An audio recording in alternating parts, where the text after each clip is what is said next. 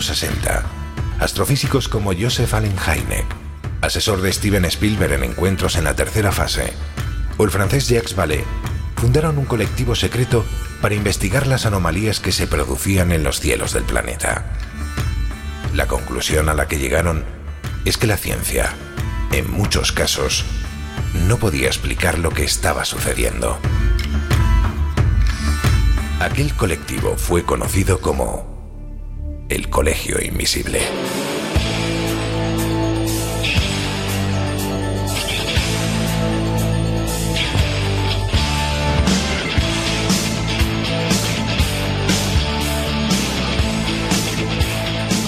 El Colegio Invisible, con Lorenzo Fernández Bueno y Laura Falcó en Onda Cero.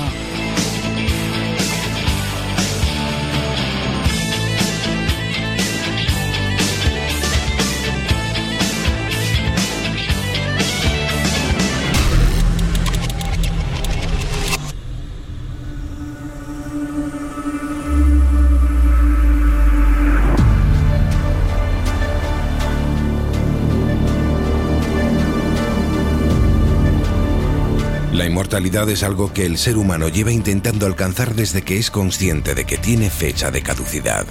Da igual las creencias que se tengan, o lo firme que sea la fe en la existencia de un más allá paradisiaco, porque al final todos tenemos miedo al abismo que se abre cuando se acerca el último suspiro.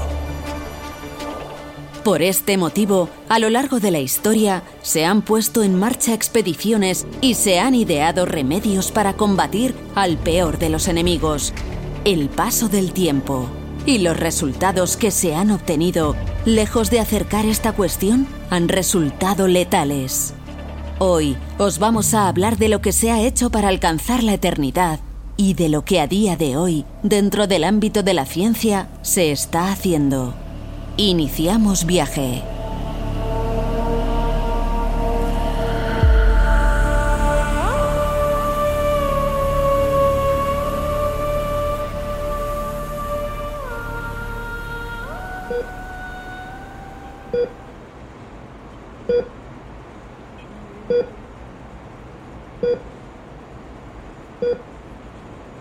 Hola, ¿qué tal? ¿Cómo estáis?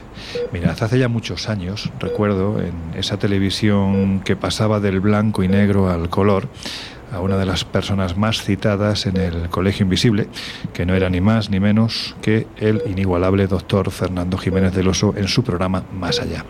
Bueno, él aparecía al lado de un electroencefalograma, se veía perfectamente la línea, cómo iba subiendo, bajando, subiendo, bajando, al tiempo de que se oía ese pip, pip, hasta que de repente paraba y empezaba a sonar pip. Y en ese instante Fernando Jiménez del Oso decía una frase que a mí se me ha quedado dentro de la cabeza desde aquel tiempo. Da igual el sexo, la raza o la religión, porque todos, absolutamente todos, tenemos una cita ineludible con la muerte. Pero parece ser que en los últimos tiempos hay quien está empeñado en driblar, ahora que se utilizan tantos conceptos futbolísticos en programas incluso de misterio, pues parece que hay quien está muy interesado en driblar a la muerte y buscar ese concepto que se ha buscado desde hace miles de años y que ahora posiblemente por la tecnología y por la ciencia parece estar más al alcance que nunca, la inmortalidad. Laura, ya que estamos en el ámbito de la ciencia, bueno, lo primero, buenas noches, ¿qué tal estás? Buenas noches, pues aquí bien, eh, en vuestra compañía, mejor inigualable. ¿Seguro? ¿Eso lo has dicho en serio o es...? Bueno, a ratos, hay momentos que os mataría, pero otros estamos a gusto.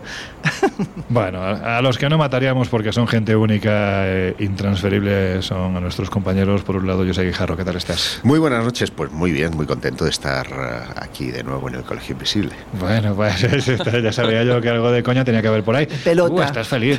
Sí, se, se- se oye por ahí doin, doin, ¿no? Aquí no soy el pi, pero soy el doin, doin. Bueno, que, que a ti te gusta, te gusta estar rodeado de cables, ¿no? Aquí, mira, te hemos traído un laboratorio donde se está experimentando, ahora diremos con qué, pero, pero tú eres feliz en sitios así, ¿no? Sí, pero sin querer desvelar nada, este tipo de laboratorios a mí me ponen los pelos de punta. Fíjate que a mí no me dan miedo las cosas paranormales, pero las cosas que tienen que ver con la ingeniería y la biología me dan un repelús que no puedo.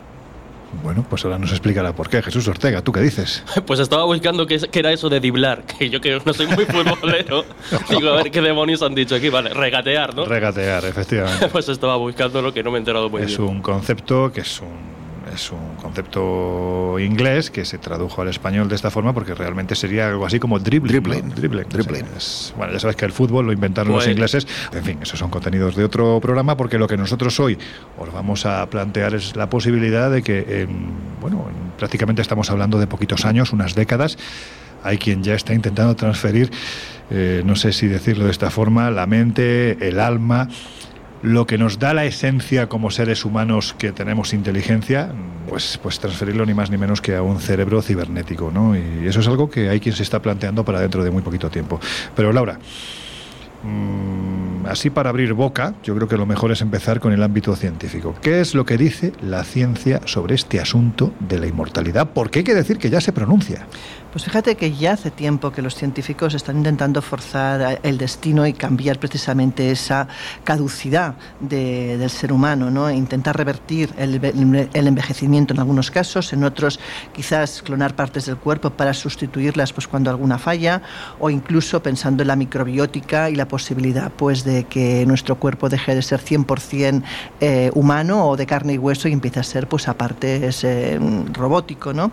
El proyecto más interesante, sin embargo, nació en Rusia, se llama Rusia 2045, que hace referencia precisamente a la fecha eh, supuesta que le han puesto al proyecto. ¿vale?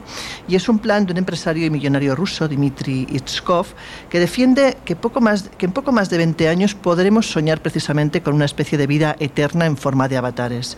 De hecho, el plan es descargar tu cerebro y hacer una copia de seguridad y convertirla en una especie de simulación de ordenador. Es decir, resucitar y vivir de nuevo, pero en un servidor de datos.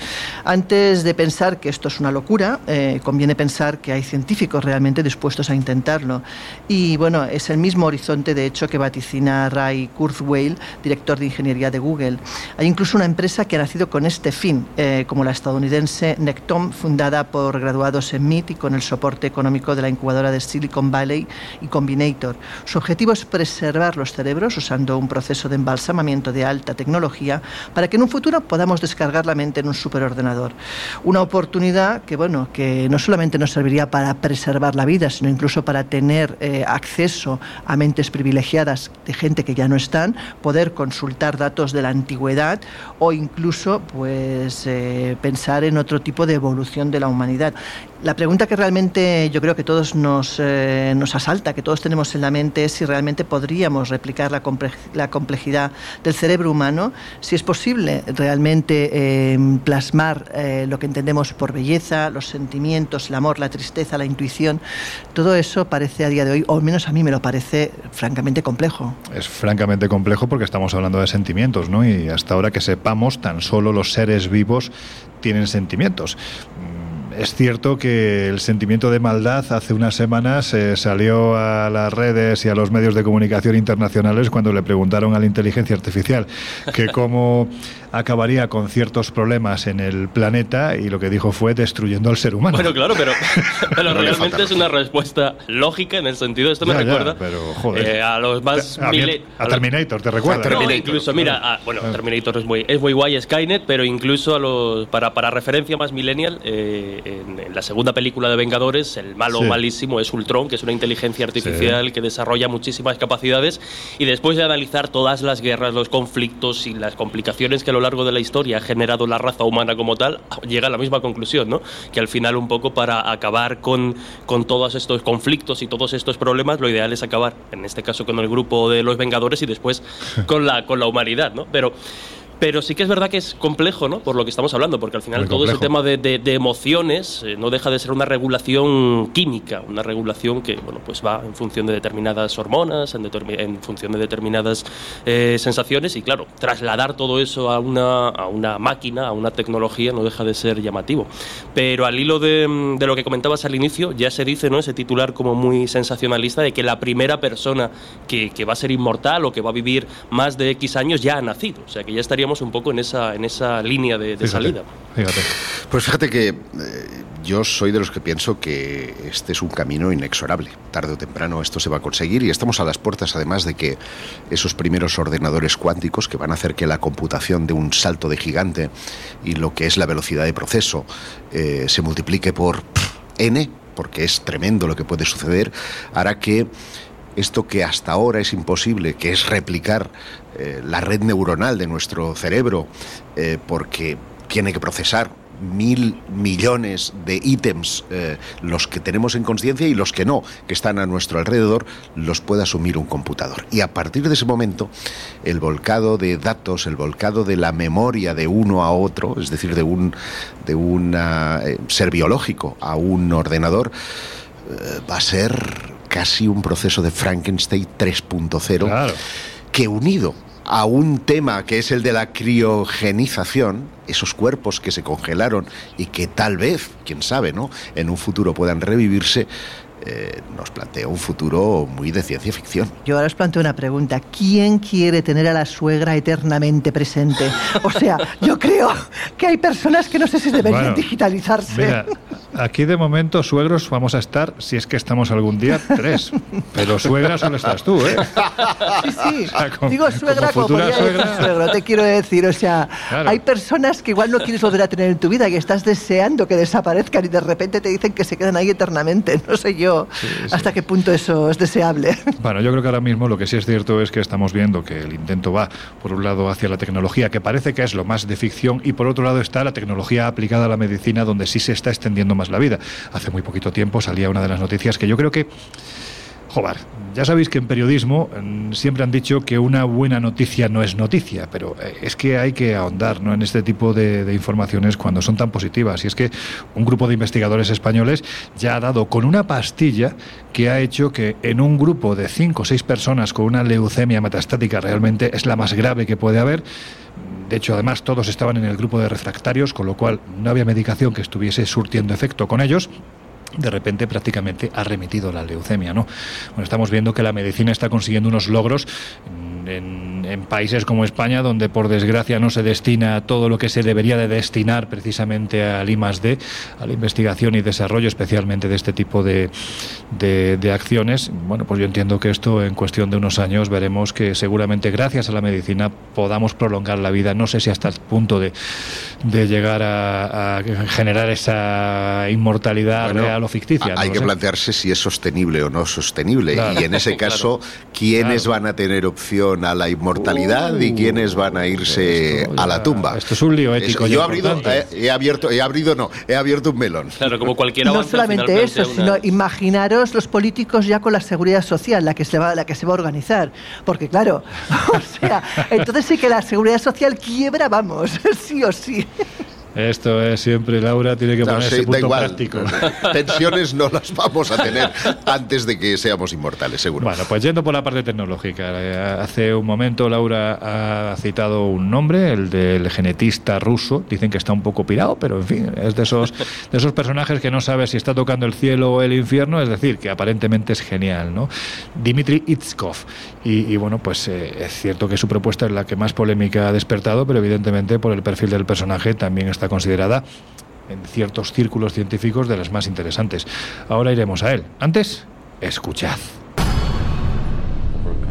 Es el multimillonario ruso que se ha propuesto ser inmortal. Se llama Dmitry Itskov y lleva años estudiando la forma de trasplantar su mente a una copia robótica de sí mismo. Pero ¿es posible vivir para siempre? Algún día conoceremos cómo funciona el cerebro y el día que ocurra eso sería posible reproducirlo artificialmente. Dimitri se da de plazo hasta el 2045 para ganarle el pulso al envejecimiento y a la muerte y lo hará en cuatro fases. Lo primero es crear la copia robótica del ser humano que será controlada de forma remota. Después hay que trasplantar un cerebro humano en el robot, transferirle una personalidad y dotarle de conciencia y sensibilidad. Aunque suena ciencia ficción, la idea es que el robot final sea exactamente igual que nosotros. Si a mí, por ejemplo, me trasplantan un corazón, yo sigo siendo Javier, pero si a mí me trasplantasen un cerebro de una persona, de otra persona, yo sería esa persona. Pero ser inmortal no está al alcance de todos. Formar parte de esta iniciativa cuesta casi 3 millones de euros. Tiene que ser por el beneficio de la humanidad, sin duda, si no sería un acto egoísta completamente. Una nueva y exclusiva generación de neumanos que supondrá una auténtica revolución.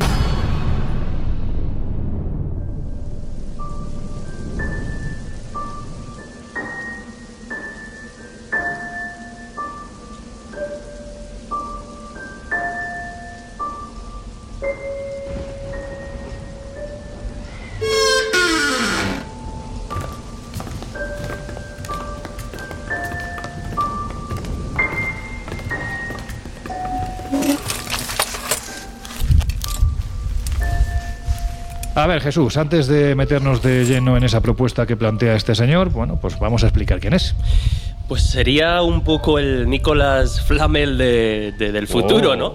Porque no deja de ser paradójico que todo el tema que estamos abordando, recordemos que, que lo hemos tratado en otros programas, eh, a través de la tradición, en el ámbito de la leyenda, la búsqueda de la inmortalidad por parte de los alquimistas y la piedra filosofal, y de repente en este siglo nos lo hemos llevado a la ciencia de vanguardia. O sea, ha dado ese salto paradójico Pero brevemente, Nicolás Flamel, ¿quién era?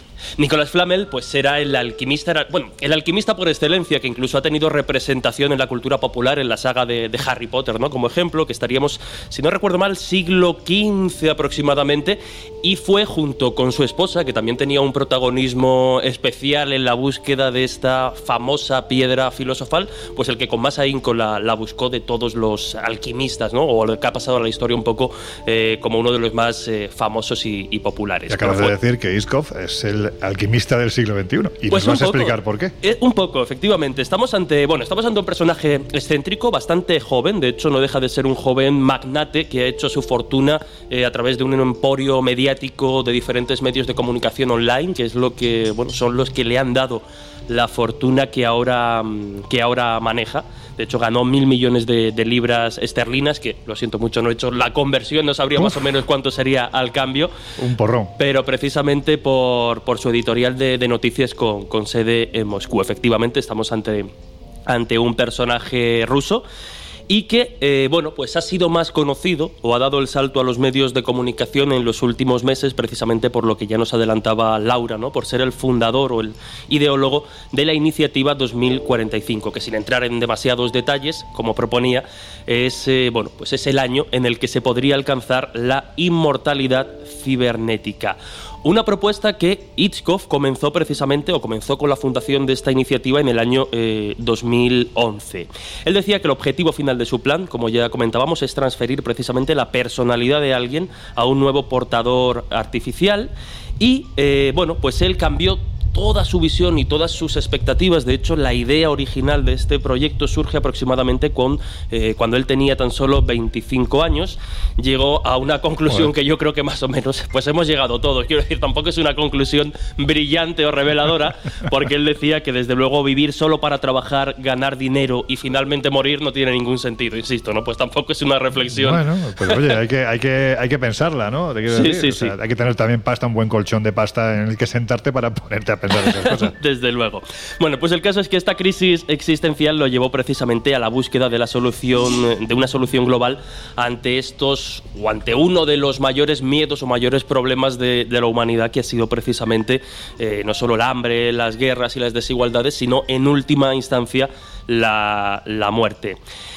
Hitchcock, de hecho, bebe también de una tradición eh, rusa bastante curiosa porque a comienzos de- del siglo XX nos encontrábamos como muchos científicos eh, de por aquel entonces la, la- la Unión Soviética, digamos, estaban buscando mediante la transfusión de sangre de algunas células, es decir, mediante algunos experimentos también, buscaban si no la inmortalidad a nivel cibernético como propone Hitchcock, sí que el alargamiento ¿no? de, de- de- de la vida. Y él eh, lo que ha hecho eh, incluso ha sido eh, hacer un llamamiento público a todos los miembros de la lista de multimillonarios eh, de Forbes, pidiéndoles que inviertan en su idea, pidiéndoles que inviertan en este proyecto 2045. Dice que a nivel público, es decir, que públicamente muchos de estos multimillonarios no se han posicionado o no han mostrado demasiado interés en la propuesta que, que él hace y que vamos a desarrollar, pero que bajo cuerda, es decir, eh, por, por, si acaso, por ¿no? atrás, sí que algunos parecen haber mostrado eh, interés en este proyecto que, bueno, como decíamos, establecería pasar la personalidad o la conciencia, llamémoslo X, hoy imagino que le utilizaremos muchos nombres, a ese, mm, a ese personaje o a ese mm, usuario artificial. Bueno, está deseando contar en qué consiste el proyecto, pero eso te va a tocar a ti, Josep, que sé que te lo has empapado bien. Pues ¿Qué pretende este señor? Pues estamos hablando de transhumanismo. Te cuento, en junio de 2013, Itzkov organizó un foro en Nueva York que, bajo el título de Future Global 2045, reunió Uy, es inglés. 245. Muy bien. Eh, reunió a científicos de prestigio mundial, debatieron acerca de la aplicación de tecnologías de órganos artificiales, cibernéticos y sistemas que en un futuro podían suponer el trasvase de la mente individual del ser humano a un sustrato no biológico, como nos decía en este caso eh, Jesús. Y entre los invitados estaba una empresaria, Martin Rothblatt, que es eh, fundadora, CEO de United eh, Therapeutics, una organización que investiga la cura del cáncer y la realización de trasplantes entre diferentes especies, para afirmar que la vanguardia de la biotecnología está en el dominio digital y donde sea viable el trasplante de la mente de un cerebro o de a un cuerpo enfermo, eso sería pues eh, algo extraordinario, ¿no? Pero eh, siempre es necesario un sustrato computacional. Esto permitiría el alcanzar la inmortalidad de la conciencia de una persona. El individuo permanecería biológicamente vivo a través de un software, un proceso que eh, se ejemplifica en lo que se llama Proyecto Avatar, que es otro de los nombres que tiene esta iniciativa de eh, Bueno, esto iría por, por fases el proyecto Avatar tiene como objetivo transferir la mente de un humano a un robot a través de cuatro fases que se desarrollarían en los próximos 30 años. La primera, estamos ya en ella, o ya ha pasado, porque es entre el 2015 y el 2020, eh, que se denomina Avatar A en la que pretende crear un robot que sea capaz de interpretar nuestras ondas cerebrales para poder ser controlado por nosotros mismos. Una interfase. La segunda sería entre el 2020 y el 2025, es decir, la que se está desarrollando ahora se llama Avatar B y pretende trasladar los pensamientos a un cerebro robótico tras la muerte del individuo. Y hay una tercera fase, que sería entre 2030 y 2035, llamada Avatar C, en la que se intentará transvasar la personalidad de un sujeto a un cerebro sintético, y la cuarta fase, entre el 40 y el 45, denominada Avatar D, en la que una vez trasladada la personalidad y el resto de estructuras mentales a un ordenador, este se convertirá en un holograma que incluso podrá viajar a la velocidad de la luz, haciendo viajes interdimensionales. Ahora, volcar nuestra conciencia o volcar datos? Esa es la, la cuestión. ¿Somos nosotros o es una copia de nosotros. Porque os recuerdo, por ejemplo, que en Internet han proliferado en los últimos años los que se llaman ya grief bots o los eh, chats eh, de duelo, ¿eh? porque buscan lidiar con el duelo y la pérdida de un ser querido. Y, este es un primer debate acerca de la tecnología. Se centra en si es ético o es positivo que esos chats estén resucitando a los muertos que van bien pues para la persona que ha quedado afligida y de alguna manera eh, estar obteniendo las respuestas que tendría esa persona en vida, pero ¿es esa persona o es una copia digital de, esa persona? Es decir, esa es la pregunta. Esa es la cuestión. Pero, fijaros, a mí es que todo esto ya ha traído a, la actualidad y sobre todo a lo que se está planteando para, para el futuro y donde muchas empresas importantísimas de todo el planeta, se llamen Google, se llamen Meta, ya están invirtiendo. Claro, ¿hasta qué punto si este señor consigue transferir esa personalidad a un cerebro sintético, ese cerebro sintético, por ejemplo, no puede estar en un metaverso siendo un ser real sin ser ya un ser físico. Perfectamente. Es que es tremendo. Te recordaré, por ejemplo, eh, hace relativamente poco tiempo, creo que fue en el año 2022, que una empresa tecnológica china hizo un holograma en el metaverso, precisamente, de la hija fallecida eh, y la madre pudo ver a esa hija fallecida respondiendo como si fuera un chatbot de estos de inteligencia artificial con los datos volcados de todo lo que esa niña tenía que respondía a la madre como si estuviera viva. Por lo tanto, la mujer se hinchó a llorar porque estaba viendo realmente con sus gafas 3D y con su interacción, el interfaz para estar en ese metaverso, estaba viendo a su hija revivir. Es a pequeña escala lo que está haciendo este es que esto es incipiente, te quiero decir. Es que el desarrollo que puede tener esto en apenas un año, dos años, diez años va a ser absolutamente brutal.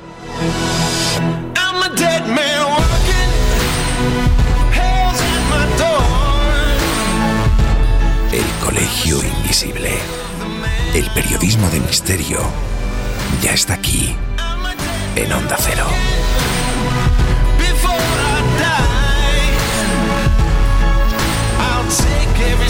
I can into the night and kill till I die.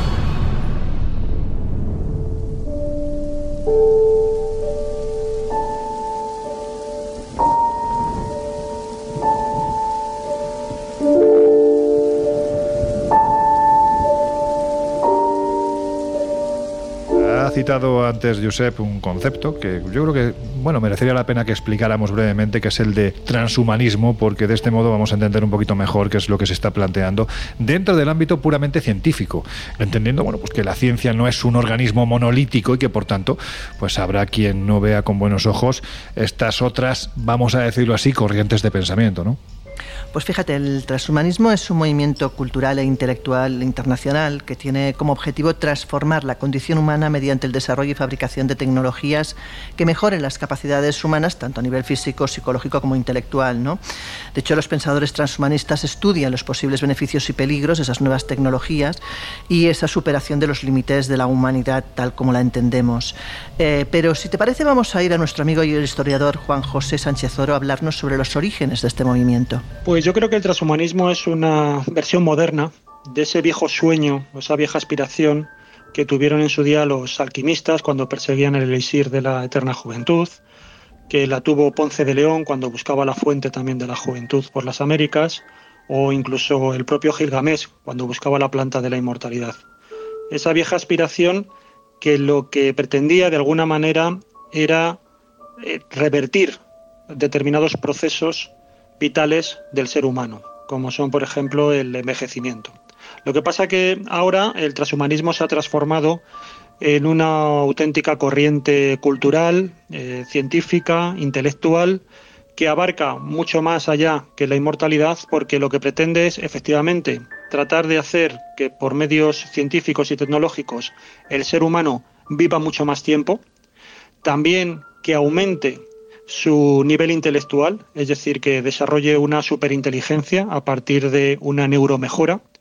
Y luego, por último, que tenga un control absoluto sobre determinados aspectos de nuestro cuerpo que se le escapan. Por ejemplo, controlar el sufrimiento, controlar el dolor, controlar la, enfermedad, todos esos procesos sobre los que en principio eh, un individuo no puede ejercer su dominio, pues a partir del transhumanismo sí que lo podría hacer.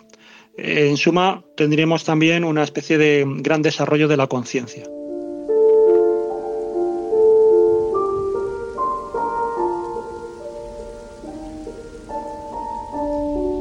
Y en segundo lugar, eh, yo creo que hay una pregunta que es la que a todos nos inquieta más, y son las consecuencias de ese transhumanismo en la ética, en la religión incluso en la sociedad. Si te parece, vamos a oír lo que él opina. Es muy difícil prever realmente qué impacto va a tener el transhumanismo en la religión. A mí se me ocurren que posiblemente haya dos corrientes o dos grandes efectos que pueda tener. Supongo que el propio transhumanismo generará su propia religión o su propia espiritualidad. De hecho, hoy en día ya existen algunos conatos de iglesias transhumanistas o denominadas de la vida perpetua, que aunque son bastante minoritarias y exóticas, pues ya van apuntando maneras de hacia dónde puede ir una sociedad transhumanizada en lo que se refiere a sus creencias religiosas. Y luego, por otro lado, tendríamos que ver qué efecto va a tener el transhumanismo en las viejas religiones o las grandes religiones constituidas. Yo creo que eh, muchas de estas religiones justamente tienen en el cuerpo y en la mente eh, grandes sus grandes pilares religiosos, es decir, para estas religiones es muy importante el dolor, el sufrimiento, el placer, la culpa, los apegos son elementos sobre, que, sobre los cuales estas religiones se apoyan de alguna manera o de otra. También, por supuesto, el, tema de renunciar a la muerte o de obtener la vida eterna sin morir eh, puede impactar mucho en estas religiones, puesto que muchos de estos credos defienden que la verdadera vida, la vida plena, no está en este mundo, sino que está en el otro. Por lo tanto, en la medida en que todas estas cuestiones que hemos comentado, el dolor, el sufrimiento, la mortalidad, se conviertan en opciones, no sean algo obligatorio, no sean algo sobrevenido, sino que sean opciones que en un momento dado un transhumanista puede elegir tener o puede renunciar a ellas y por lo tanto pueden desaparecer de la existencia de, las personas, es posible que muchos de estos principios religiosos en los que se apoyan estos grandes credos religiosos eh, se tengan que adaptar. Y aquí posiblemente nos encontremos con que algunas religiones se adapten y empiecen a relajar eh, la influencia que tienen estos aspectos que comento, y o bien en otros casos puede que a lo mejor se enroquen y se refuercen más, como por ejemplo les ha ocurrido a los testigos de Jehová cuando surgieron las transfusiones de sangre.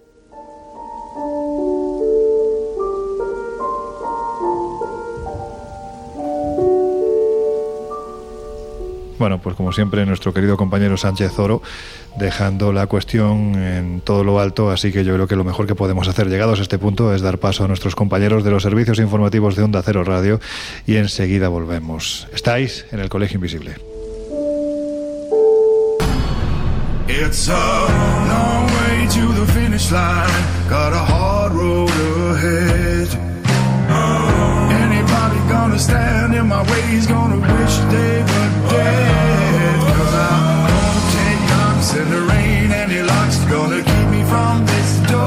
unos minutos volvemos a abrir las puertas del colegio invisible en Onda Cero.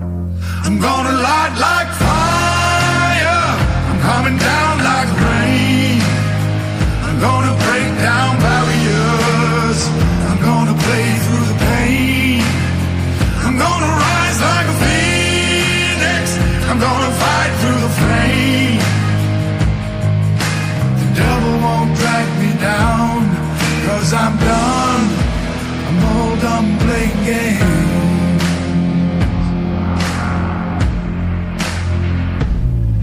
I don't know when the job will be done and the way isn't clear. Gotta stand against what I know's wrong. Gotta face all my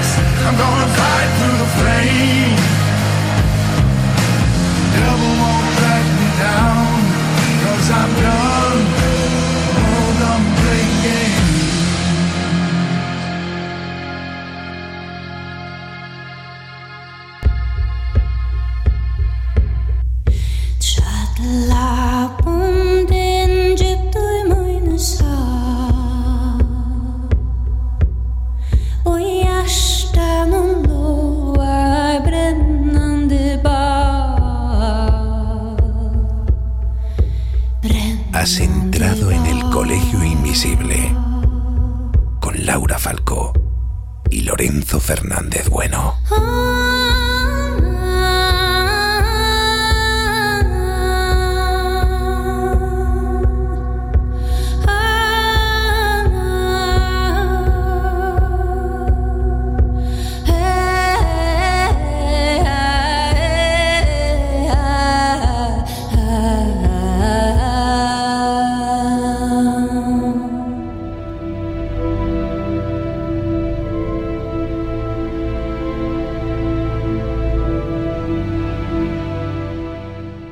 Estamos de vuelta. Si te acabas de incorporar al Colegio Invisible de hoy, que sepas que te estamos hablando, así, a lo grande, de inmortalidad.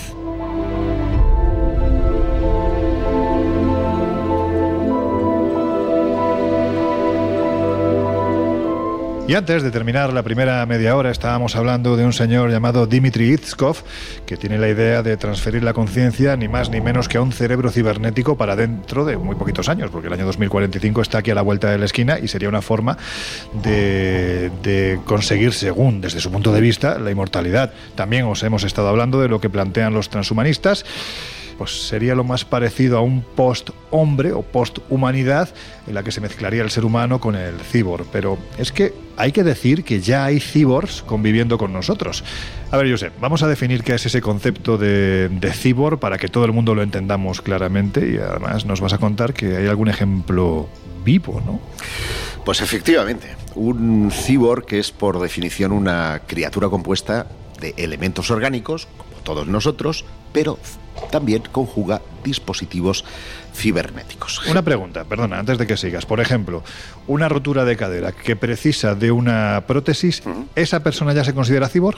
No, porque es única y exclusivamente mecánico. Y aquí debe haber un elemento electrónico Vale, que nos eh, mejore. Entonces, eh, eh, el fin es el mismo, es mejorar las capacidades de la parte orgánica mediante el uso de tecnología. Así, por ejemplo, sí tenemos interfaces para ayudar a los sordos, los eh, implantes cocleares que permiten, en este caso, oír a personas que jamás han oído, o exoesqueletos que están computerizados y que permiten andar a quienes sufren parapléjicas, hay manos eh, robóticas, hasta ahí todo nos parece normal, pero en los últimos años no han parado de crecer experiencias biohackers, cyborgs y sociotecnológicas Joder. en el sentido cada vez más amplio. Y no hay duda de que el caso más famoso es el de Neil Harbison, quien nació con una enfermedad congénita que le impedía ver los colores, un problema que se llama acromatopsia, y que desde 2004 el hombre lleva implantado un sensor en el cráneo, como una camarita que le sobresale,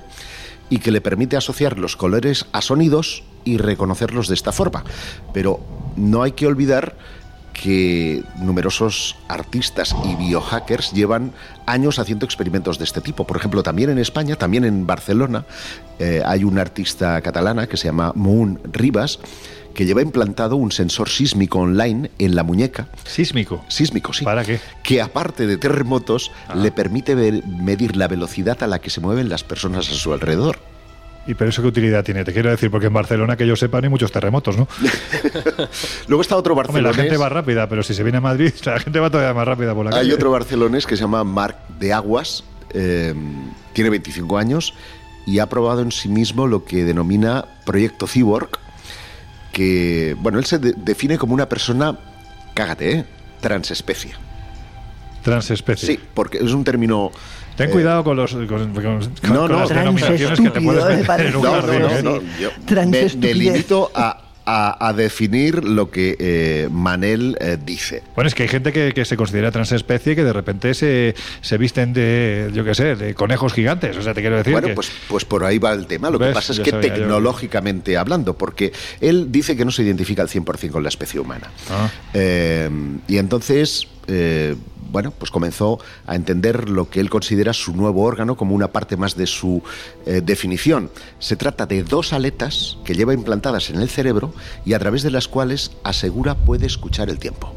Eh, Dice que tiempo, ¿cómo escucha, que el tiempo? ¿El tiempo escucha la clima humedad, la humedad, Ah. la presión atmosférica y la temperatura, porque es un órgano que le permite la exploración de la atmósfera a través del sonido y un conocimiento del entorno a través de un órgano cibernético. Incluso hay en Europa eh, un profesor de cibernética de la Universidad de Reading, eh, se llama Kevin Warwick, que implantó en 2002 una, se implantó él mismo, ¿eh? Sí. una interfaz neuronal conectada al nervio mediano tenía 100 electrodos que le permitían controlar un brazo mecánico a través de Internet. Pero escucha, este que dices del tiempo, que tiene dos aletas en Sí, la cabeza. sí, sí. Dos aletas, o sea, podéis googlear, podéis googlear La y parece un hobbit porque él tiene como eh, por encima de las orejas dos aletitas como el de la cámara. Como Neil Arbison lleva esa antenita, pues este hombre lleva dos aletas encima de las orejas que sobresalen y que le permiten, pues eso, eh, tener tu, tu estación meteorológica implantada Anda. en el cuerpo. A ver, te, te quiero decir que, que- que todo, todo es respetable. Bueno, entiendo que en un futuro este tipo de situaciones se darán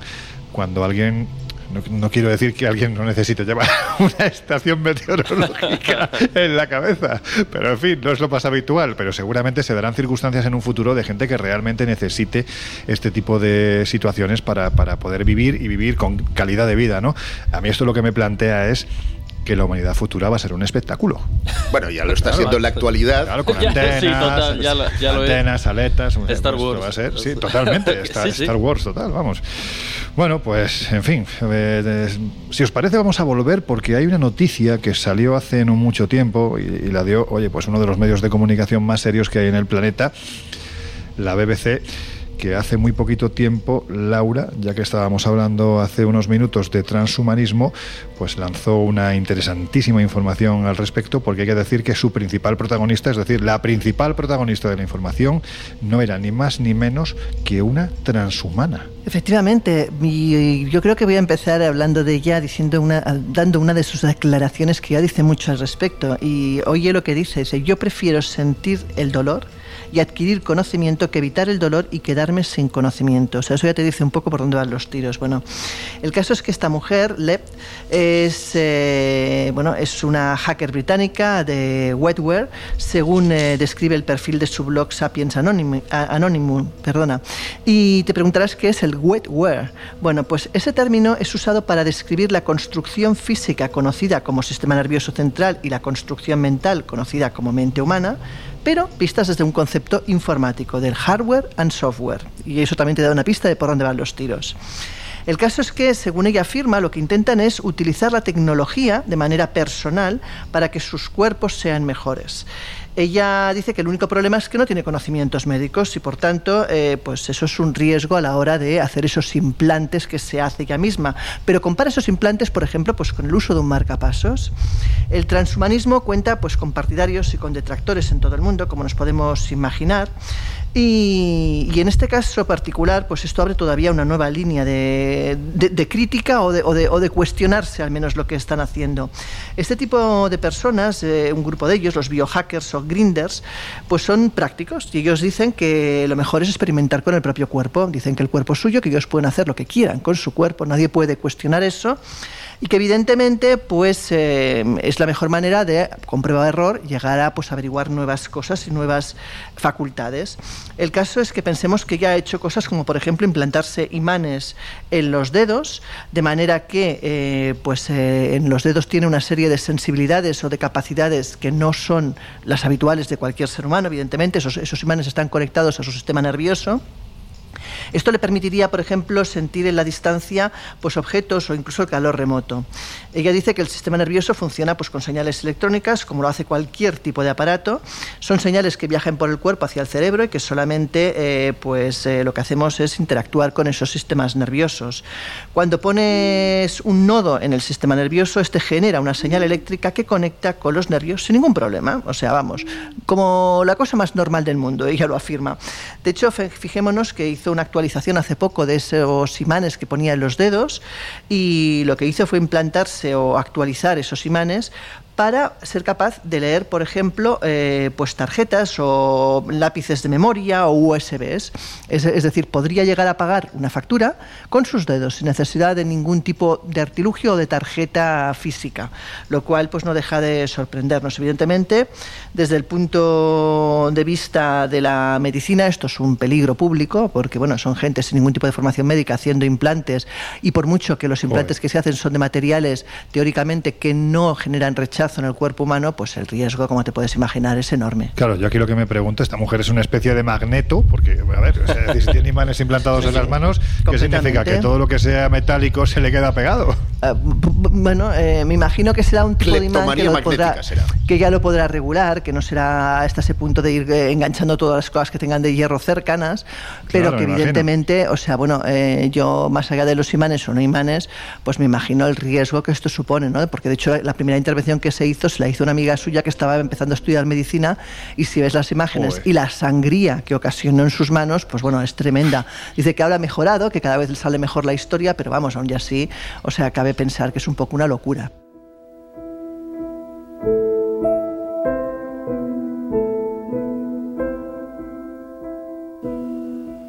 Bueno, pues estos son los. Esto en concreto no, esto es una locura, como dice Laura, pero ya estamos viendo los pasos previos que se están dando para que el hombre se convierta en medio hombre, medio máquina, con el objetivo de que finalmente sea inmortal. Déjame hacer un apunte, y es que eh, a nivel legal también hay consecuencias en ese sentido. Yo recuerdo, por ejemplo, el caso de Neil, eh, este hombre de Mataró que lleva la antenita, que, claro, en los aeropuertos le tenían que eh, intentar sacar. eh, bueno, pues ahora ya hay un estatus de cyborg. ¿Ah, sí? Tú ya puedes ser cyborg, igual que eh, puedes elegir género y puedes elegir un montón Sí. de cosas, puedes elegir tu estado. Y en este caso, él es ya no tiene que desmontarse el dispositivo para pasar un control de seguridad o para entrar a la administración o para hacerse una fotografía de tipo legal, porque conforma parte de su organismo.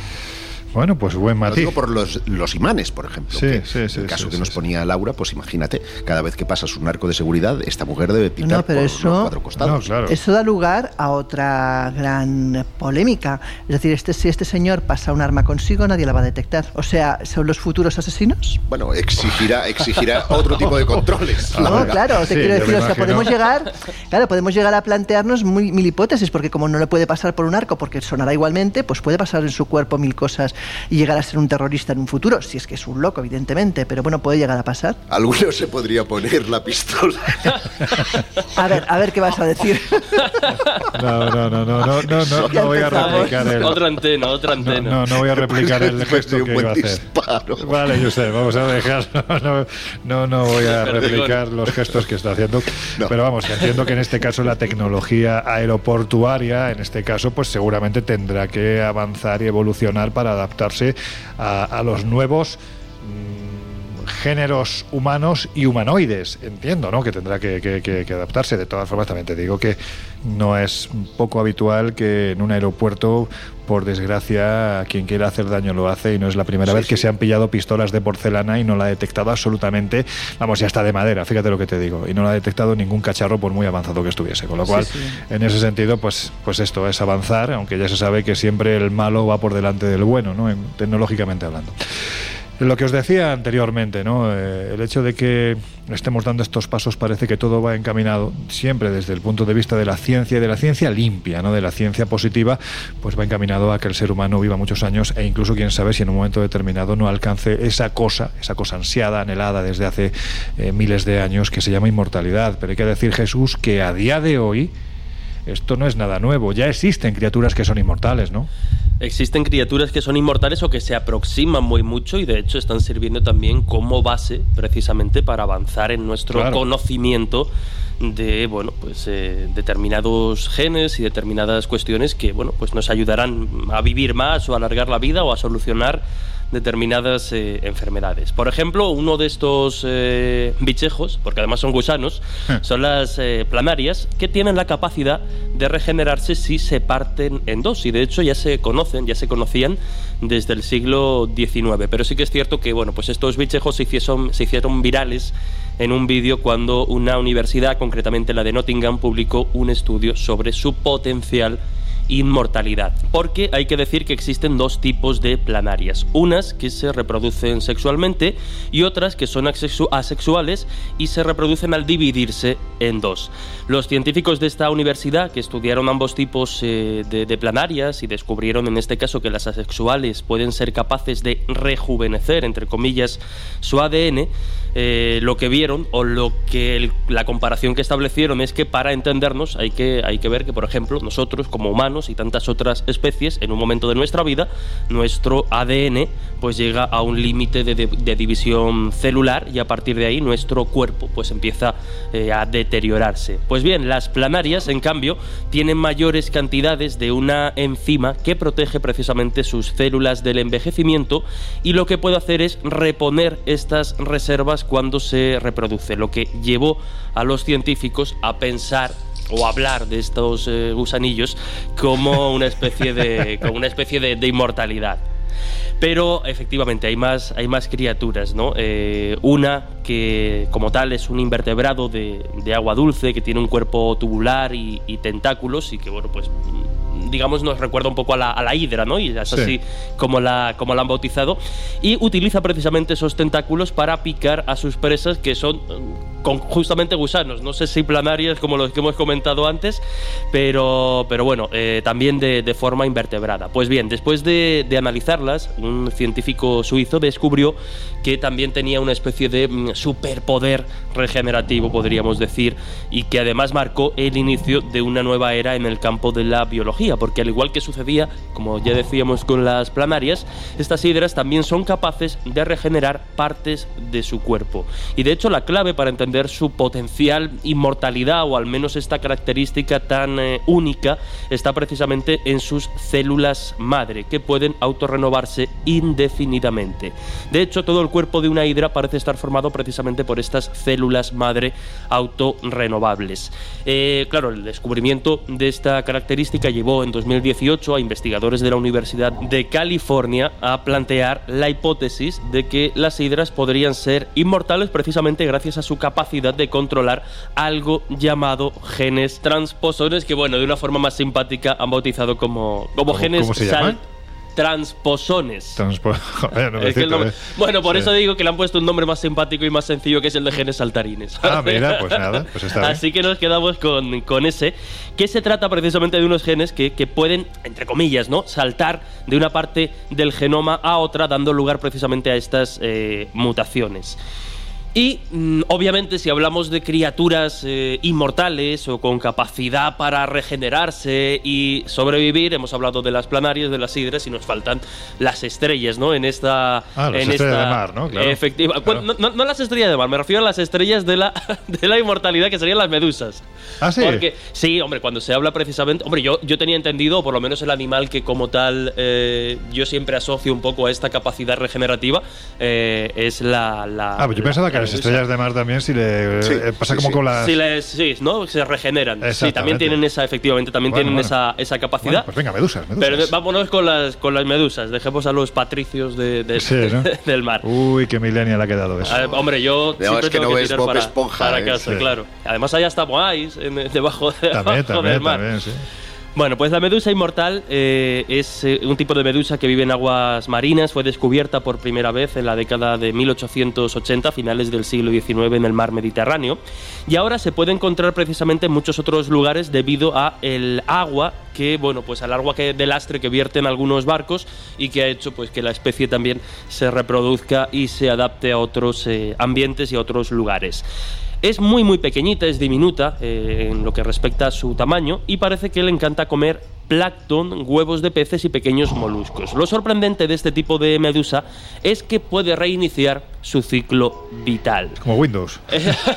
bueno, espero que funcione mejor en estas Sí, ¿no? ocasiones. Sí, Ya salió el maquero, ya salió el Sí. maquero. que a veces el reinicio es un poco... En, en fin.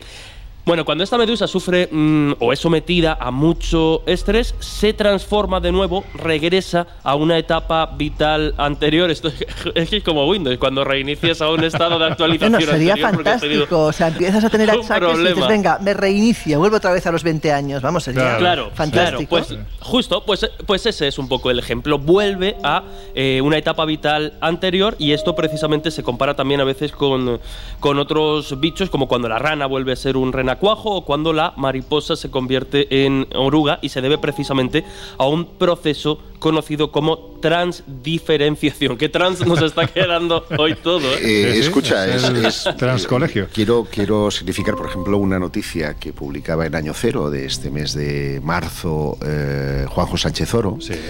en el que hacía alusión precisamente a esto mismo. Porque está- Transjuanjo. Sí, sí. A, a esto mismo que está diciendo Jesús en ratones. Es decir, ya los científicos están implementando técnicas biológicas para eh, resetear el ADN celular a estados previos y parece que hay un backup de, de cómo somos nosotros, porque de las ratas a los humanos somos muy parecidos. Somos primos. Exacto. Pues res- resulta que hay un backup de, de nuestro estado celular joven, lozano y bonito al que podríamos volver estimulándolo adecuadamente. Joder, Vaya, vaya. Oh, vaya ha, dejado aquí en bandeja. Pero bueno, para, para terminar, decir que esta, este proceso que hemos dicho de transdiferenciación se produce precisamente cuando una célula adulta especializada en una tarea orgánica concreta se transforma en otro tipo de célula adulta. Es decir, es capaz de adoptar la función necesaria o que requiera en, en cualquier, en cualquier momento. Y por eso la, la- la medusa como tal se produce este, este proceso. Y hay que decir que aunque están desvelándolo y hoy lo estamos hablando, sigue siendo, pues no deja de ser un misterio todavía, ¿no? Para, para los científicos, por qué y cómo se produce concretamente este, este proceso. Pero es otra vía paralela de investigación Sí, sí, que es desde luego. fundamental también ver por qué estos bichitos hacen lo que hacen para ver si en un momento determinado lo podemos adaptar al futuro ser humano con la misma intención, con la intención de alargar la vida a ser posible, pues oye, mucho tiempo. Y si es de forma eterna, pues Bueno, ya habrá quien investigación quiera. y- española muy avanzada sobre los, telor- los telómeros, Telómeros, que sí, sí, son precisamente los responsables del envejecimiento y De hay todas- avances muy importantes. ¿eh? De todas formas, hay algo que todos estos movimientos no se plantean. Si- si- imagínate que conseguimos que la humanidad no envejezca, que la humanidad sea inmortal, llegará un momento que no cabremos en el planeta. O sea, surgen Claro, otros por eso problemas. yo al principio de la sostenibilidad de todo esto. Sí, sí. Pues ese es el problema, que habrá, como siempre, quien si se llega a ese punto decida quién se queda y quién no se queda, y eso pues eh, genera un problema. En fin, con estas reflexiones os vamos a dejar unos minutos escuchando una de nuestras músicas esenciales. Enseguida volvemos. When you were here before, you couldn't look you in the eye. Just like an angel. Your skin makes me cry. You float like a feather in a beautiful world. I wish I was special. You're so very special.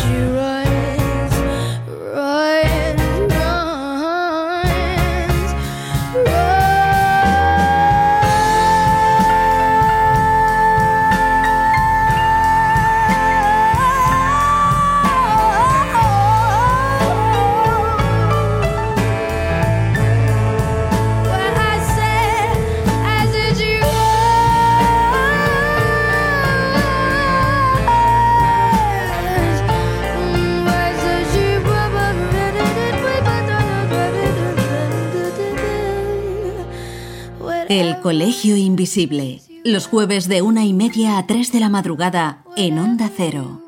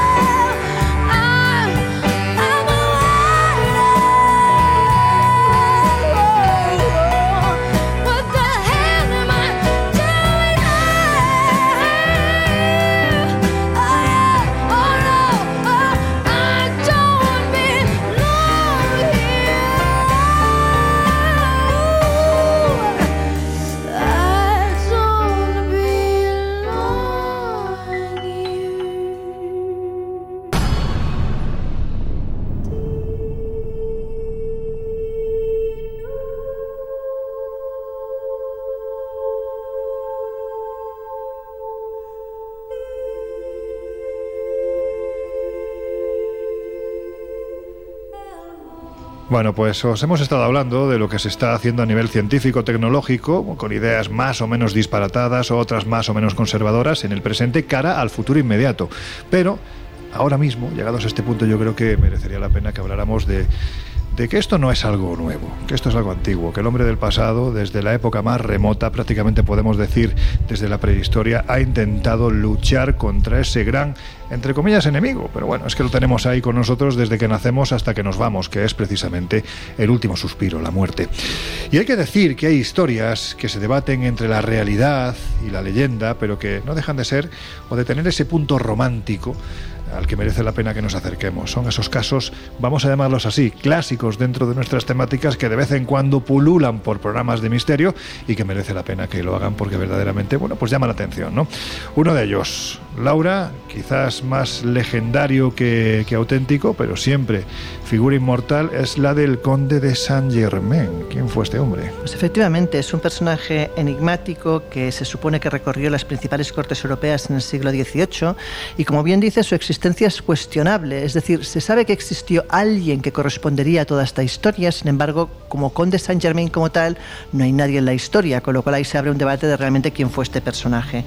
En cualquier caso, hablamos de uno de los profesionales de la impostura eh, pues más famosos, como podríamos comparar, con Giacomo Casanova o con Cagliostro, por ejemplo, o con el barón Munchausen, sin ir más lejos. Eh, este hombre, pues, era un personaje que utilizó varios nombres a lo largo de su vida, como es razonable pensar por lo que os comentaré, y todos ellos eran personajes aristocráticos, los nombres que adoptó. Algunas fuentes dicen que en realidad era hijo de un príncipe de Transilvania que nació en un castillo en los Montes Cárpatos.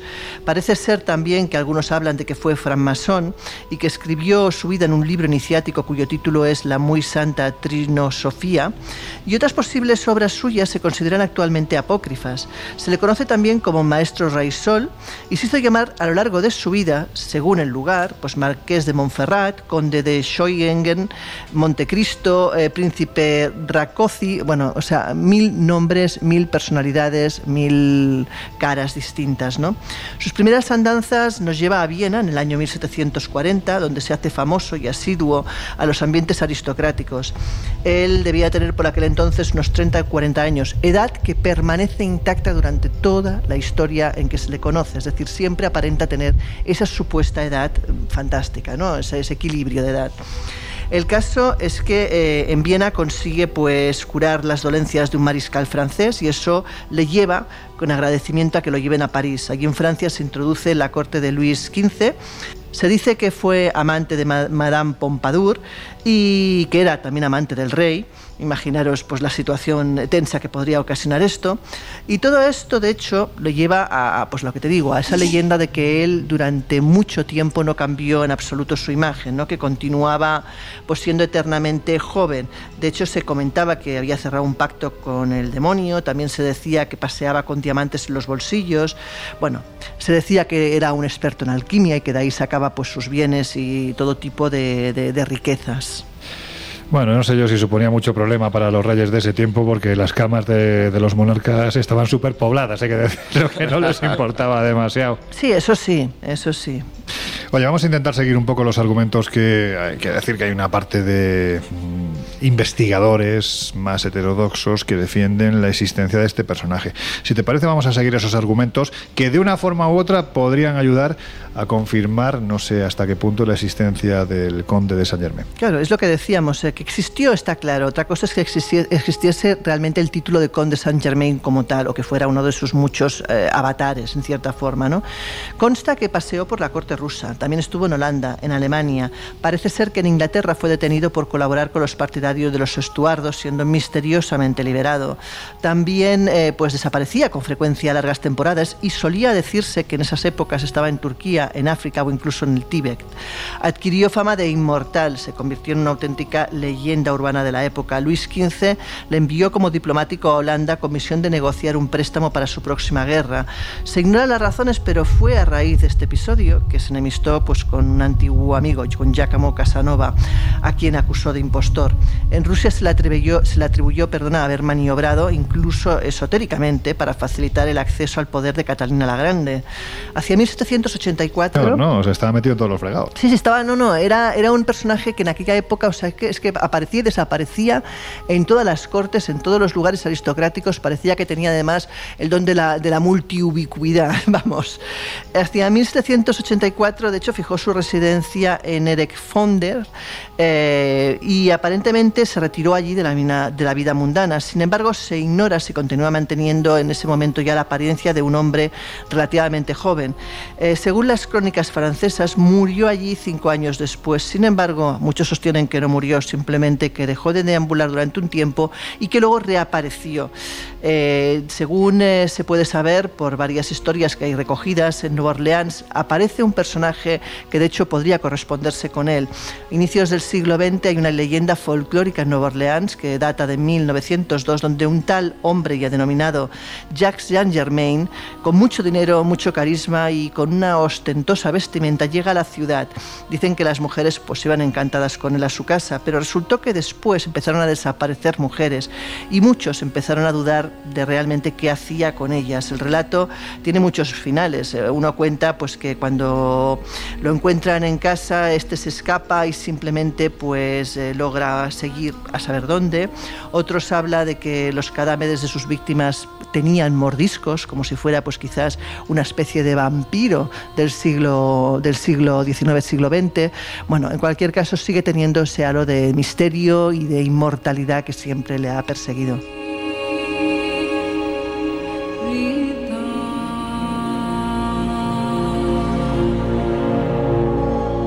Josep, esto sería, bueno, pues lo más parecido, la historia del conde Saint Germain, lógicamente, a una especie de Dorian Gray, ¿no? Pues sí, hasta cierto punto lo recuerda Dorian Gray. Hay que recordar, es un personaje eh, que creó el escritor británico Oscar Wilde y que protagoniza una novela titulada El retrato de Dorian Gray, que fue publicada en 1890.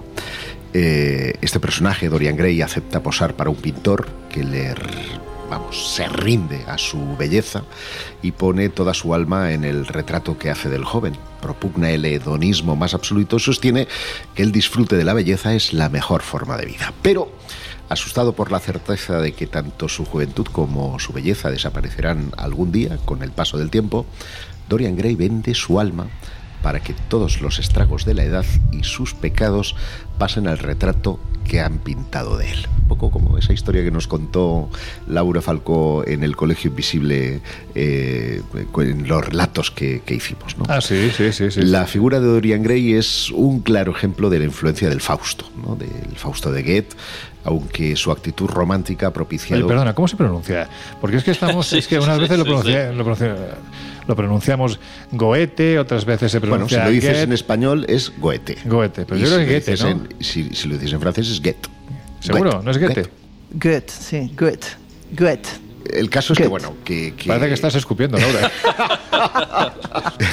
el caso es que la actitud, eh, esta actitud romántica ha propiciado que haya sido un personaje tratado tanto en la literatura como en los cómics y en películas y, el teatro.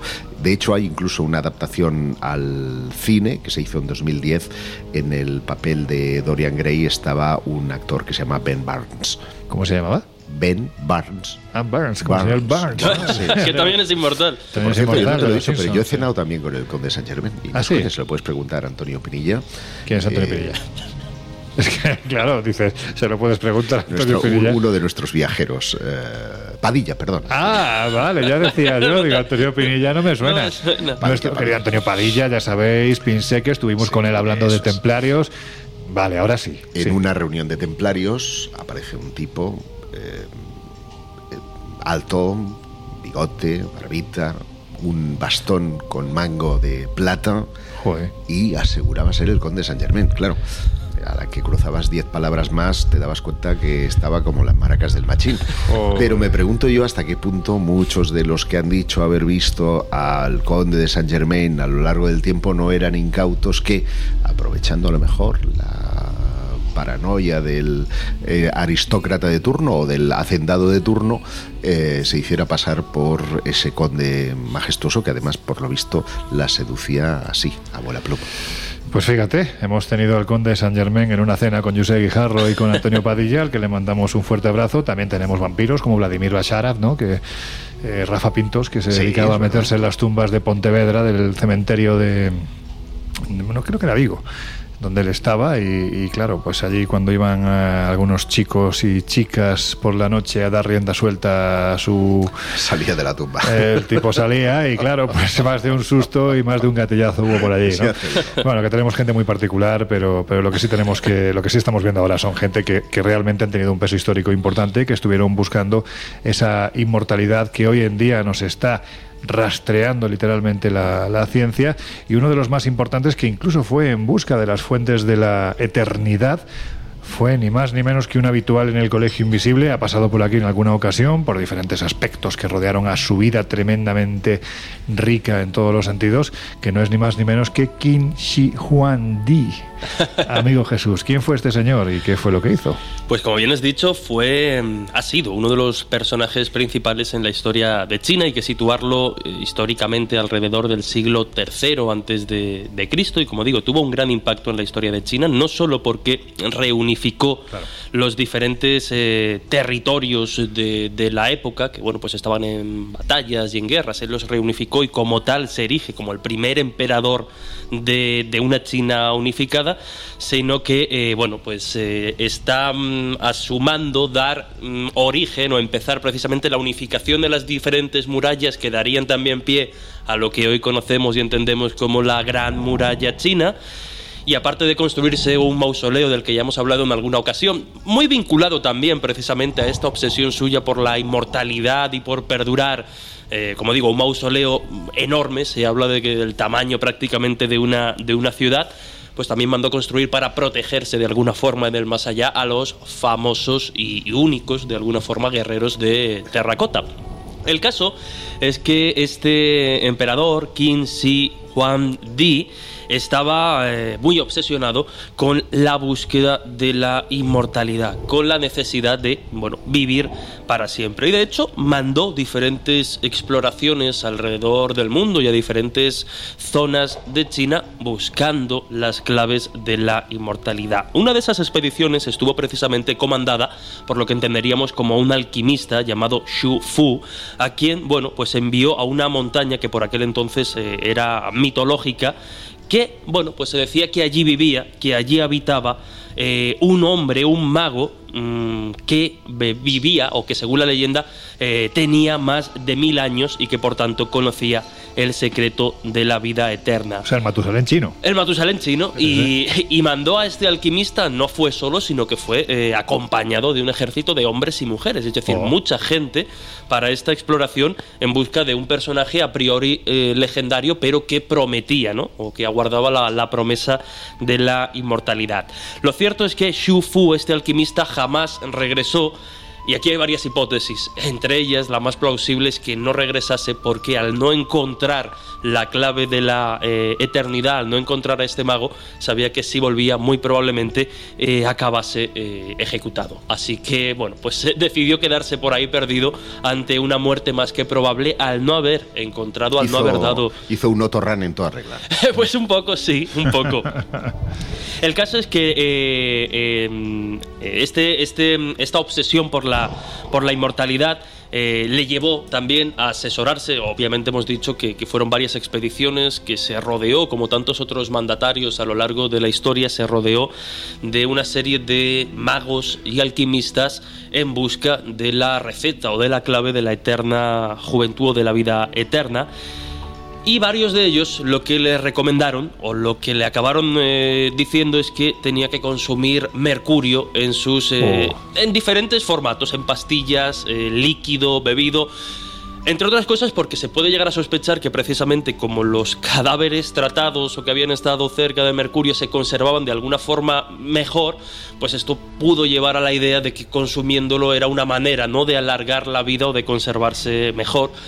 Con la paradoja de que precisamente esta obsesión por la inmortalidad que le acabó llevando a consumir mercurio en diferentes formas, paradójicamente esa búsqueda de la eterna juventud fue la que le llevó a la muerte de forma prematura porque murió con 49 años, eh, precisamente obsesionado ¿no? con encontrar la clave, con encontrar el elixir de la vida eterna. Obsesionado y envenenado. Efectivamente. Claro, sobre todo que la gente sepa eso, que es veneno. No fue el único, hubo luego después algunos emperadores de, China también que, siguiendo un poco la estela de, este personaje también anhelaron la, la búsqueda de la, de la, eterna juventud, de la vida eterna eh, y lo buscaron por otros, por otros medios. Hay que decir que además es que esas fuentes eh, se ubicaban precisamente siempre desde el punto de vista de la leyenda, bueno, ya sabemos que en el pasado la línea que separaba leyenda, realidad, era, era muy fina, muy fina, prácticamente imperceptible. Y ante la posibilidad de que esos lugares existiesen, pues se enviaban este tipo de exploradores, de avanzadillas que iban a la zona norte de China, donde se supone que estaban esas montañas sagradas de las cuales emanaba ese agua de las fuentes de la eterna juventud. De hecho, el propio Qin Huangdi acabó falleciendo él mismo durante su propia búsqueda, porque él también fue. Y cuenta así Que era el, vamos a decirlo así, era el historiador oficial de, de, la corte, que al regresar de nuevo hacia la capital, Xi'an, parece ser que eran evidentemente trayectos imaginamos, ¿no? De, él se murió prácticamente en el norte, con lo cual tenía más de un mes de regreso a la capital. ¿Y qué fue lo que hicieron? Pues para evitar que el hedor hiciera que quienes acompañaban aquel cortejo fúnebre sin saberlo pues eh, se enterasen para evitar levantamientos en la capital y que la sucesión de un rey a otro estuviese garantizada, de un emperador a otro en este caso, lo que hicieron fue poner un carro de pescado delante del carro imperial, otro carro de pescado detrás y el propio hedor del pescado evitó que se enterasen que Qin Shi Huangdi no había logrado lo que ansiaba, ni más ni menos que la eternidad. Josep, vamos a otras formas y otros personajes que también han buscado esta eternidad en el pasado. Una pregunta, la, la piedra filosofal también sirvió para, para, intentar alcanzar la eternidad, ¿no? No, no también, es que era, ese era para, el objetivo, ¿no? Ese era el objetivo final. Eh, el, vamos a ver, el, el, elixir de la eterna juventud es llamada la piedra filosofal, porque si hay que vencer a la muerte, eh, y además a la muerte con aspecto de jovencito. No vale morir y recuperar de nuevo la vida eh, como las dejado, sino vamos, sí. vamos a ponernos guapos, ¿no? Vamos a, o sea, a ser jóvenes potencia de y lozanos, de ahí que sea el elixir de la eterna juventud, ¿no? Eh, a pesar de que erróneamente eh, hemos siempre vinculado este asunto o la palabra alquimia a la acción de fundir o derretir metales para la transformación del oro, la verdadera búsqueda del alquimista era la búsqueda de la piedra filosofal y se vio impulsada en la Edad Media por dos motivos. El uno, mejorar las técnicas de elaboración de cristal y por el otro, el desarrollo de la química por parte de los científicos del mundo musulmán. A través de la traducción de los antiguos textos griegos, que es como había llegado este conocimiento a Europa en el momento del Renacimiento. Y más que sus supuestos poderes transformadores, el principal interés que despertaba provenía de los tratados de filósofos de la Grecia clásica que hablaban de una panacea, es decir, de una medicina eh, que servía para todos los males y que se obtenía preparando una infusión con polvo de piedra filosofal.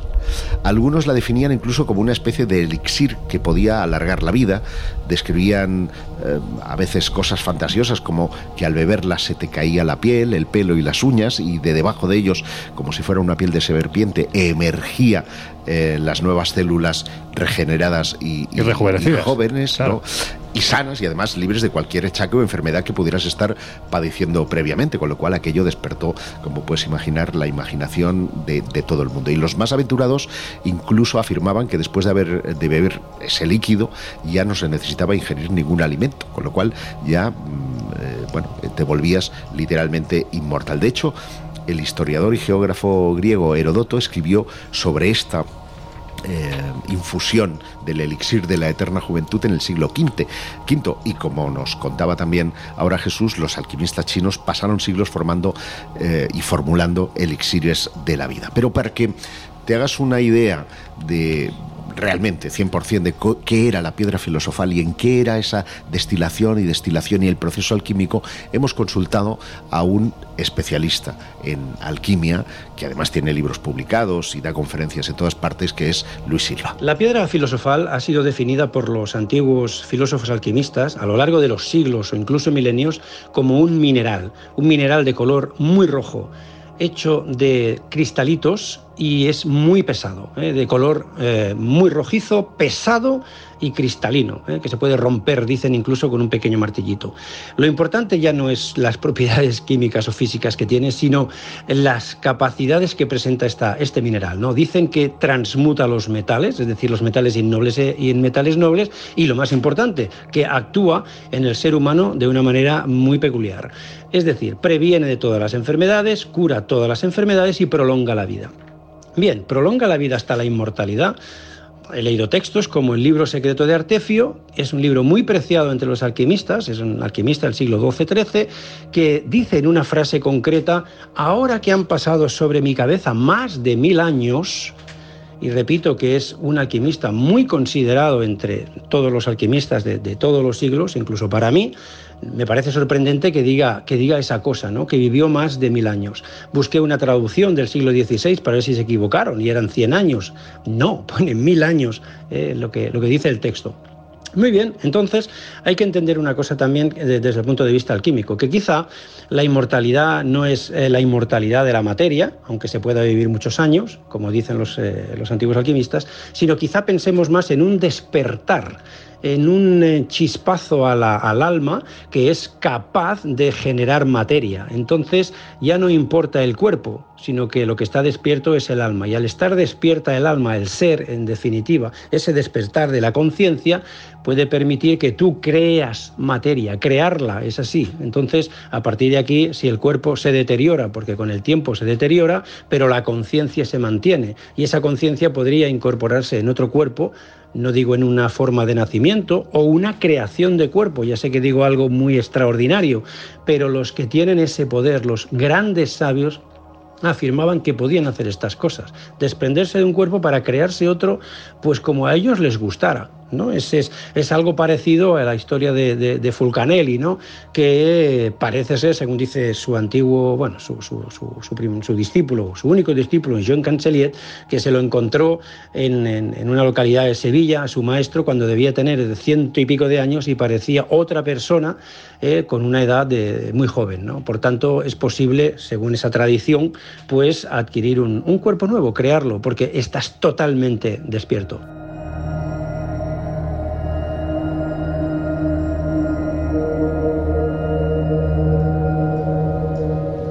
Ay, Laura, que nos ha quedado ahí pendiente otro tipo de inmortales que a mí particularmente me encantan. ¿A qué no sabes cuáles son? Venga.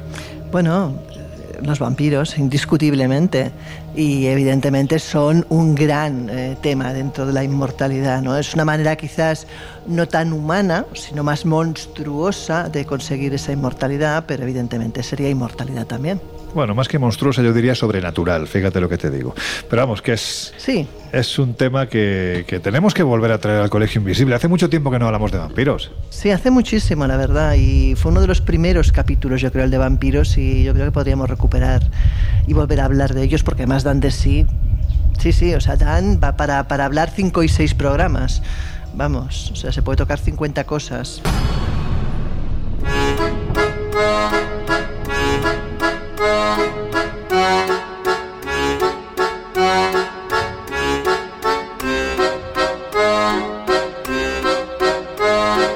Historias así solo ocurren en el Colegio Invisible.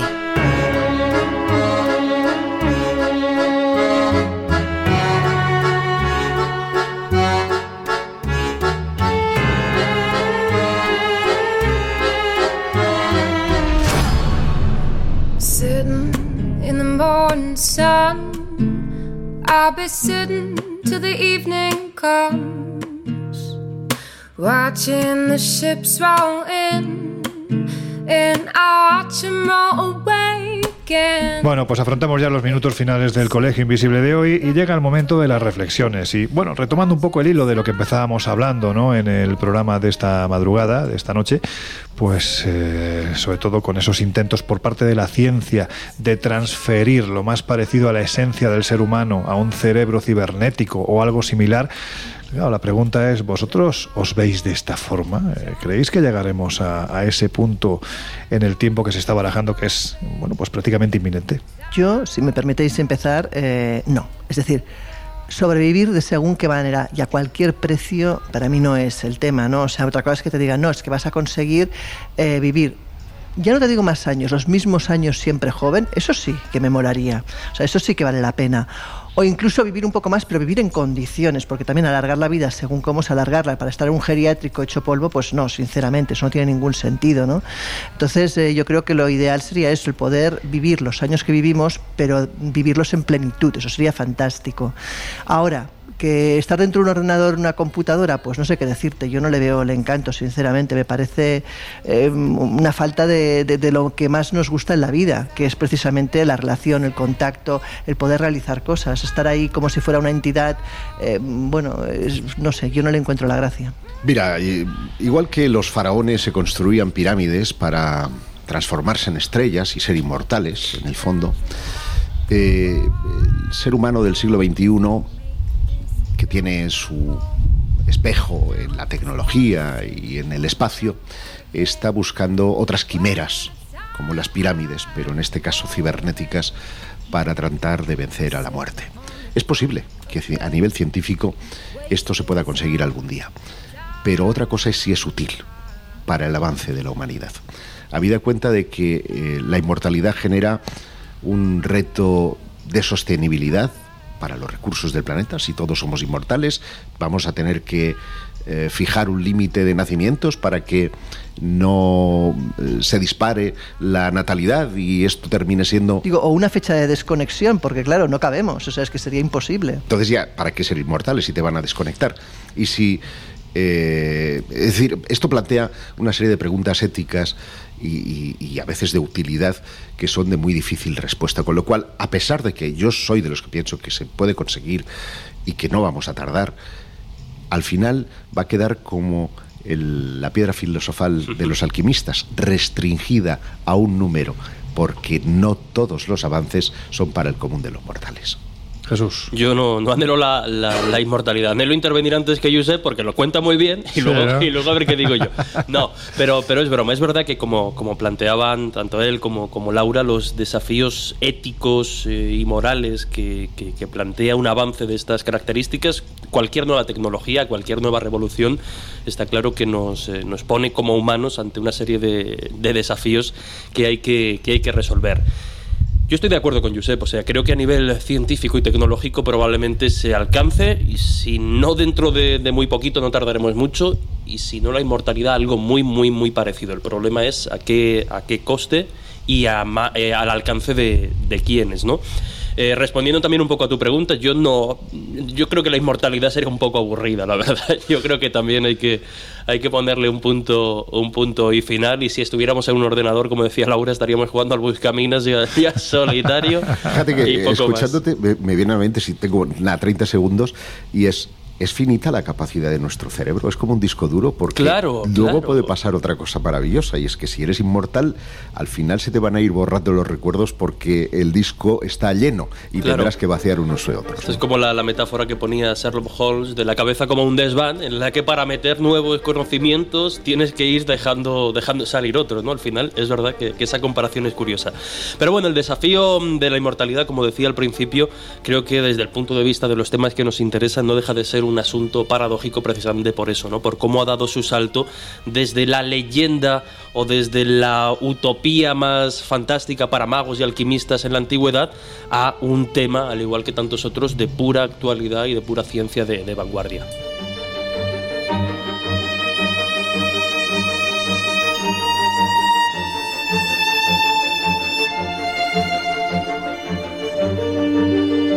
Afrontamos los minutos finales del Colegio Invisible de hoy y llega el momento de las recomendaciones. Ya sabéis, ahí está la revista Año Cero Enigmas con una portada de la que por cierto vamos a hablar en breve porque es una auténtica pasada. ¿Confirmado ha quedado que Jesús existió desde el punto de vista de la arqueología? Bueno, pues parece que sí, así que ahí lo tenéis, ahí lo dejamos encima de la mesa porque es un auténtico temazo. Pero en estos viajes que estamos ya preparando para verano, pues en fin, ya sabéis que tenemos dos eh, propuestas eh, que están en marcha, que las podéis consultar tanto en viajesprisma.com como en espaciomisterio.com. La primera, Laura Falcó, Roma. Pues nos vamos a Roma del 4 al 11 de julio. Eh, servidora y Manel Loreiro, un gran escritor y colaborador de varios medios de comunicación. De hecho, colabora habitualmente con el programa de Iker. Y recorreremos no solo Roma, sino que también pasaremos por Siena y acabaremos en Florencia. Veremos cosas tan increíbles, pues aparte de las típicas, las históricas, pues hablaremos incluso de las leyendas, de los fantasmas de Nerón, de Mescalina, fantasmas que parece que continúan apareciéndose en Roma. Hablaremos, por ejemplo, cuando estemos en el Museo de los Uffizi en Florencia eh, de la primera denuncia de violación que hay en la historia en Roma que es eh, pues eh, una de las pintoras que expone justamente ahí, que fue la primera mujer que tuvo la capacidad y la valentía de denunciar públicamente y de conseguir que ajusticiaran un violador. Una historia realmente brutal. Bueno, hablaremos de muchísimas cosas, algunas muy desconocidas y otras quizás más conocidas de la historia, pero en cualquier caso Roma, Italia en general es un país que siempre da gusto y da ganas de visitar.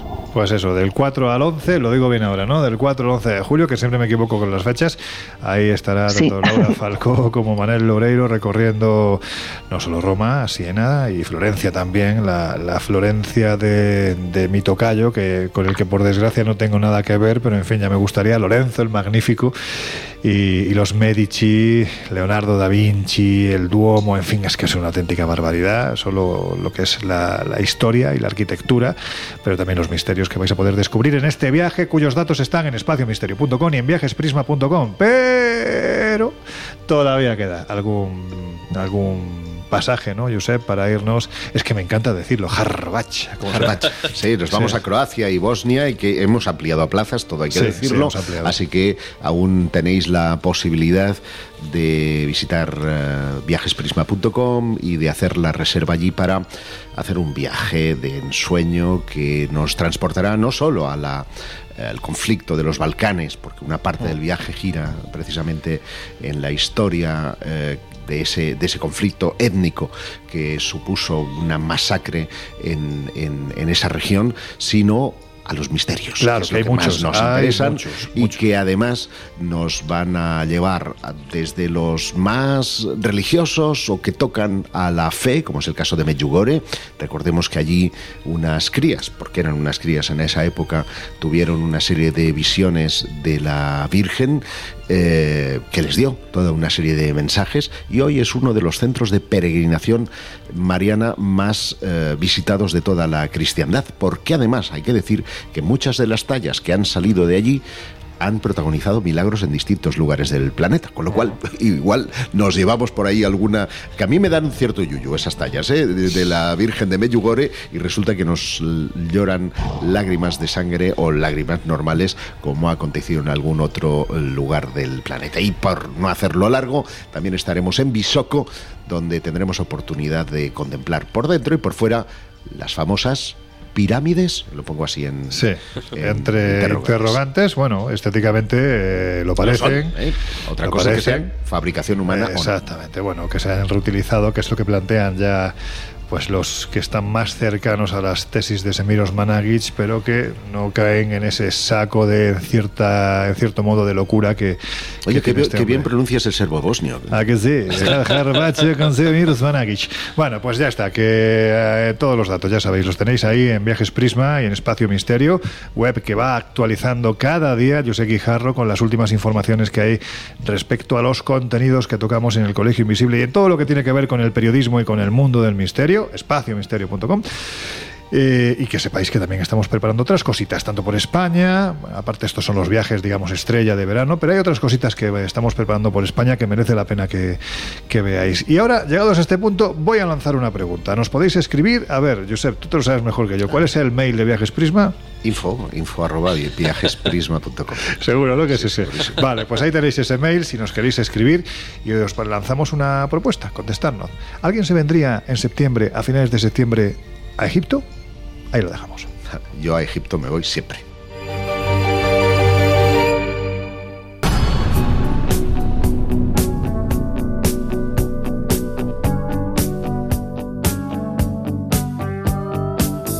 El Colegio Invisible. Con Lorenzo Fernández Bueno y Laura Falcó. En Onda Cero. Don't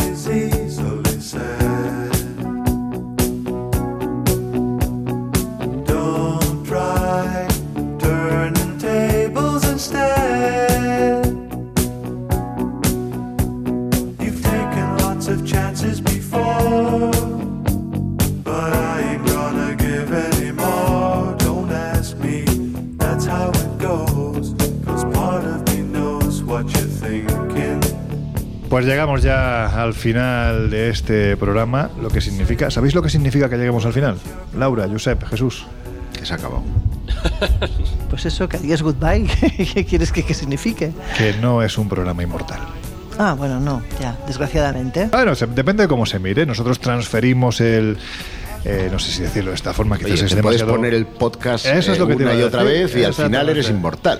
Sí, sí, sí, sí, no, iba a decirte que, que no quiero ser pretencioso, bueno, va, transferimos el conocimiento que se ofrece de forma amigable en este programa precisamente a las diferentes plataformas. La primera y fundamental, ya sabéis, ondacero.es, ahí están todos los programas del Colegio Invisible y sí, en cierto modo es una manera de conseguir la inmortalidad, ¿no?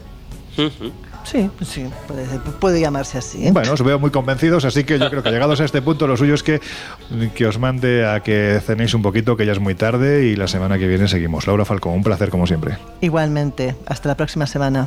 Giuseppe Guijarrini, eh, pues eso. Que yo no voy a Roma, que me voy a Bosnia. Da igual, pero a mí es que después de hablar hace unas semanas de Giuseppe Tartini ya se me ha quedado aquí el Ah. Guijarrini, así que pues eso, que dentro de una semanita seguimos con esta aventura viajera a saber dónde. Nos Nosotros lo escuchamos sabemos, el pero- próximo jueves. Pues eso, que no te he dejado que te despidas tranquilamente, así que venga, alto.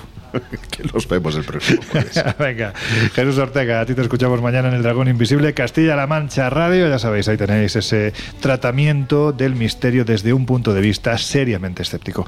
Un placer como siempre, compañero. Siempre lo es, hasta dentro de siete días. Y a vosotros ya os dejamos en la compañía de José Luis Salas, de sus no sonoras. Nosotros volvemos a abrir las puertas del Colegio Invisible dentro de siete días. Hasta entonces, mucha, bueno, por lo que dicen en mi tierra, es puertas de felicidad para todo el mundo.